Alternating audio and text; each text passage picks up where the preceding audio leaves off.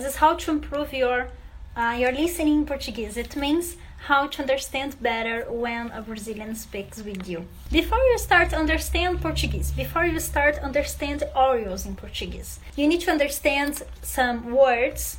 You need to have some knowledge in vocabulary regarding some vocabularies and you also need to understand uh, the sounds of the language. If you don't know how a language sounds or how a word, if you don't know how it sounds in Portuguese, probably you will not be able to understand when you listen that in a in one audio or when you listen a people saying that when you when you talk with a native or when you talk with a people who speaks that language. Uh, so to improve your understanding, you need to know the sounds. It means to understand to understand the sounds in a language and also to know vocabularies.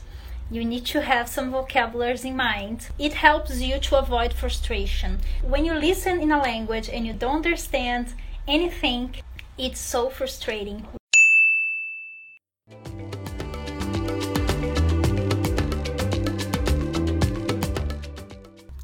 So this was today's episode. Don't forget to sign up for the free course Speak and Understand Portuguese where I help you to find and understand better all the sounds of Portuguese and speak with more confidence and be understood. So to participate for free is only uh, you need only to make your registration at the link brazilianing.com slash SUP.